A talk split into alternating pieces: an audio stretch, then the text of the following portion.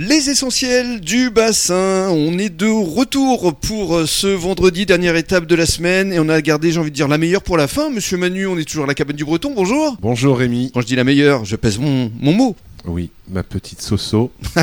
Donc Solène, euh, qui est avec nous depuis presque 4 ans, Mhm. qui a démarré au, au plus bas, hein, commis de cuisine, crêpière, et aujourd'hui qui est la chef de cuisine, euh, une référence, un pilier, mon adjointe. euh, C'est la patronne, Ça pourra peut-être un jour être la patronne de la cabane du Breton, pourquoi pas parce que peut-être qu'il y aura une autre cabane du Breton quelque part sur le bassin.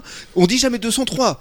Sur le bassin, il y a déjà le Breton d'Aiguillon à l'Aiguillon, mais pourquoi pas une troisième, euh, un jour, une quatrième euh, Oui. Ça donne euh, un parcours euh, possible pour les jeunes qui travaillent aujourd'hui à la cabane du Ouais, c'est Breton. ça, c'est qu'en fait vous les formez finalement. On les forme et puis on les aide, euh, Et puis vous leur ou on les aidera à être patron de leur propre crêperie le développer. Mhm, c'est ça. Tout à fait. Ça va devenir une marque, une franchise, qui sait Peut-être pas.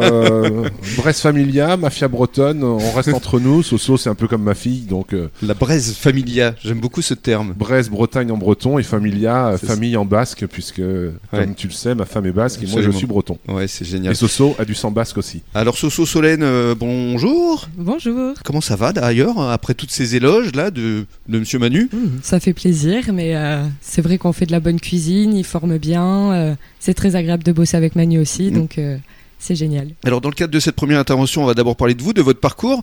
Solène Sansenot, c'est bien ça? C'est bien ça. Vous êtes née à Bordeaux et vous veniez euh, depuis toute petite régulièrement sur le bassin. C'est ça. Mon grand-père avait un bateau euh, sur le bassin d'Arcachon, donc euh, j'ai pris mes premiers bibis sur le bassin. C'était très important pour mon grand-père qu'on fasse euh, ces petites sorties en voilier en famille, donc euh, je connais le bassin depuis toute petite, oui. Mais vous vous destiniez au départ à devenir opticienne? C'est bien ça. J'ai fait des études d'optique lunetterie. J'ai eu mon bac euh, professionnel en optique lunetterie et j'ai commencé un BTS.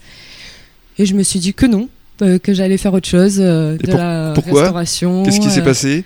Hmm, Les études euh, ne me plaisant pas, euh, j'ai dit bon ben on va essayer de trouver autre chose et j'ai Mhm. commencé à faire des saisons où je suis tombée chez un glacier crépier. Mhm. J'ai vu les glaces, j'ai vu les crêpes, j'ai vu les gaufres. Et, euh, Et je me suis dit, bah, les crêpes, c'est sympa.